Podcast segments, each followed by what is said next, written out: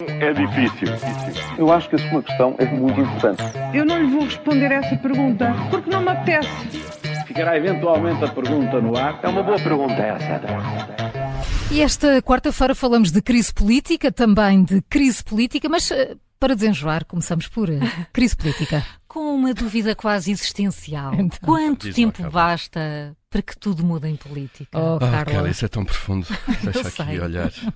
Olhem, de facto, tudo pode mudar num fósforo. Olha, Olha, também é muito. não cá, diria está, cá está uma resposta também muito, muito profunda. É verdade, ontem por esta hora estávamos aqui a falar das negociações com os médicos, dos problemas da saúde, de como o governo se recusava a colocar um prazo para a regularização de imigrantes eh, e o caso que nos ocupava, eh, nós aqui, mas também um pouco no, no- no país e nos mídia, era aquele das duas gêmeas que terão recebido um tratamento Sim. hospitalar com uma cunha política em que o, pres- o nome do Presidente da República foi envolvido. Depois, às 9 horas, o país ficou a saber então de buscas, arguídos, detidos, em casos que envolvem membros do Governo e do Gabinete do Primeiro-Ministro. Depois, o país, logo a seguir, ficou a saber da investigação ao próprio Primeiro-Ministro e às 14h30 estava consumada a admissão. Portanto, em 5 horas, eh, tudo mudou na política, eh, como se vê. Agora vamos ver se daqui alguma coisa muda no país ou não, se fica Pois. tudo na mesma. não é? Olha, eu começo com uma questão, Juca. O CEO de- da Saúde, Fernando Araújo, é um visionário. Olha, só não chega a Visionário Prime porque previu por defeito, preconizou um mês de novembro catastrófico para a saúde, se não houvesse entendimento com os médicos, mas foi curto na visão. Ainda assim, foi uma previsão avisada. Ora, aí está o mês de novembro catastrófico, não só para a saúde, mas para o país inteiro.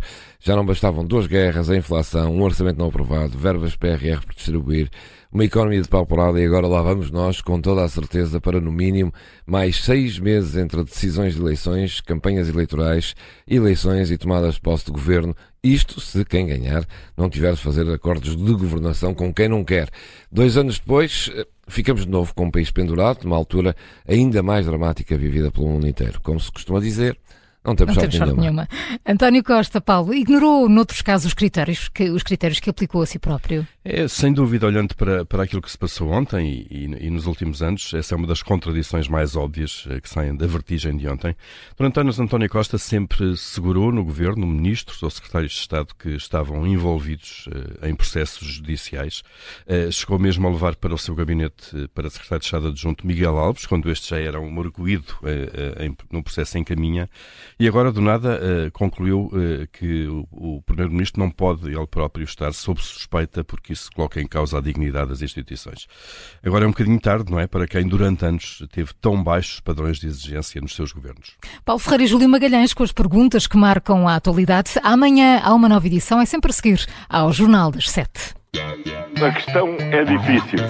Eu acho que a sua questão é muito importante. Eu não lhe vou responder essa pergunta porque não me apetece. Ficará eventualmente a pergunta no ar. É uma boa pergunta essa.